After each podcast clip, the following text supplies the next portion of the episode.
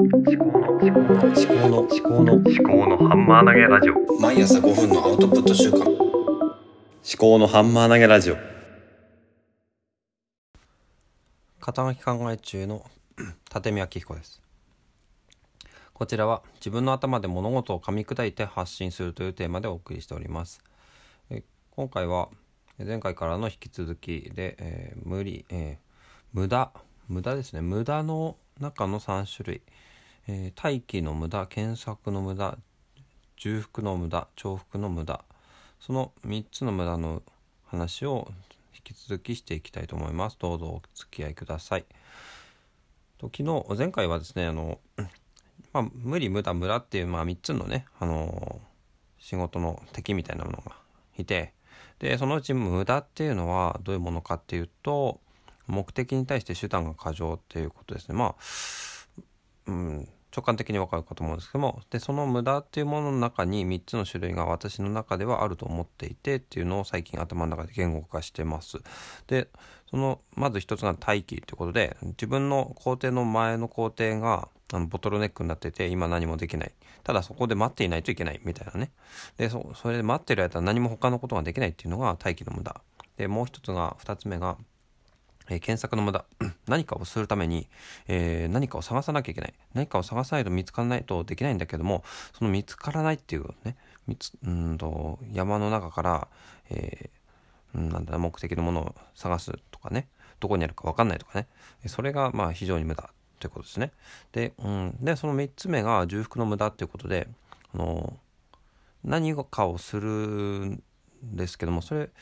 なんだろうな。本来繰り返さなくてもいいことを繰り返すっていうことですね。でそれが非常に無駄だというふうに最近感じているということですね。でじゃあその重複の無駄っていうのを最近あの 感じた例っていうのがあのあるという話でその具体的な話をまあしていきたいと思います。最近私まあ仕事の方で感じたのはこの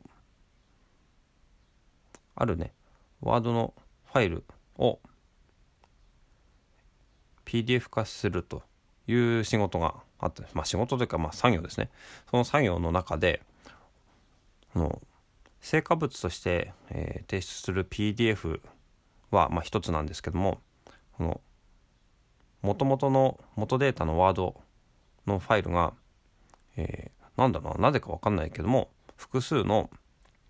ワードのファイルに分かれているという状況だったんですね。でそれは毎年行っている作業でで私は今年度その作業を担当することになったんですけども、まあ、そういう風になっているなんていうのは全然知らなくて見た時びっくりしたんですね。えこれってそもそも、まあ、ページ番号とかも入ってるやつで編集するのがすごい大変。一人でやることを想定してもしかするとあの複数名で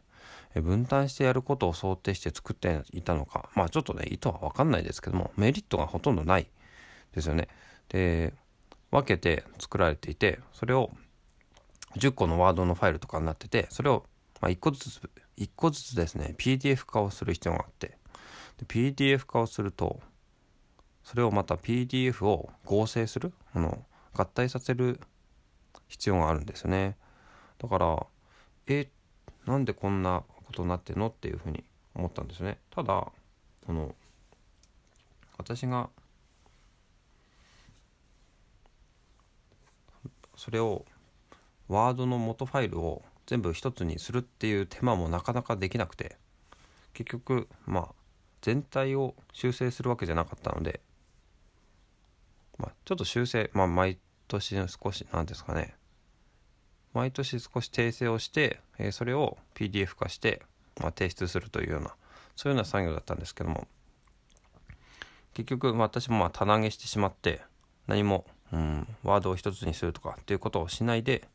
えー提出をしたわけですね。でこれっていうのは毎年毎年今後も続く作業なのでやっぱりワードのファイルは一つにした方がいいんだなと思うんですね。でここで発生している無駄っていうのが PDF 化するっていう作業が1回で済むはずなのに、えー、10回とか何十、まあ、十何回とか繰り返したっていうことですよね。で、その作業自体は、うん、なんだろうな、1回で済むっていうことを知らない人にとっては無駄と感じないんですよね。で無駄と感じるのはその別なもっと簡単な方法があるというその前提を疑う心がないと無駄と気づかないそういうふうに思うんですよね。前提を疑う心が必要だっていうふうに、えー、最近思ってるわけです。そろそろ5分経ってるので本編はここまでにしたいと思います。またちょっと続きとしては前提を疑う心について、まあ、明日話ができれば、まあ、いいのかなと思ってます。はい。で、ところで、あの、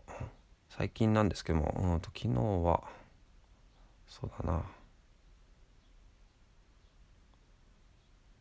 最近は、まあ、子供たちがなかなか、まあ、月曜日今日は今日は水曜日なんですけどもやっぱりね子供たちは週明け保育園とか幼稚園に行くのが嫌なんだなっていうその行きたくないっていうんですよね。で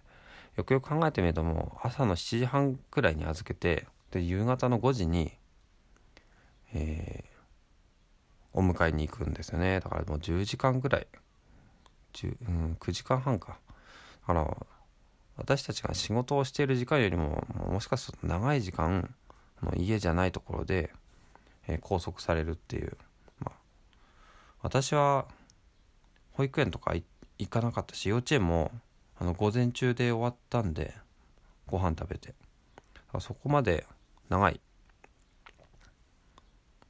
拘束がされてなかったんですね。小学校もそうだし。だから今の、私たち親が共働きをしているという状況で子供っていうのも子供もなかなか大変頑張ってるんだなっていうふうにちょっとね最近思った妻と話をしたところでした。はい、では今日も最後までお聴きいただきましてありがとうございました。お相手は肩書き考え中の立宮紀子でした。ではまた。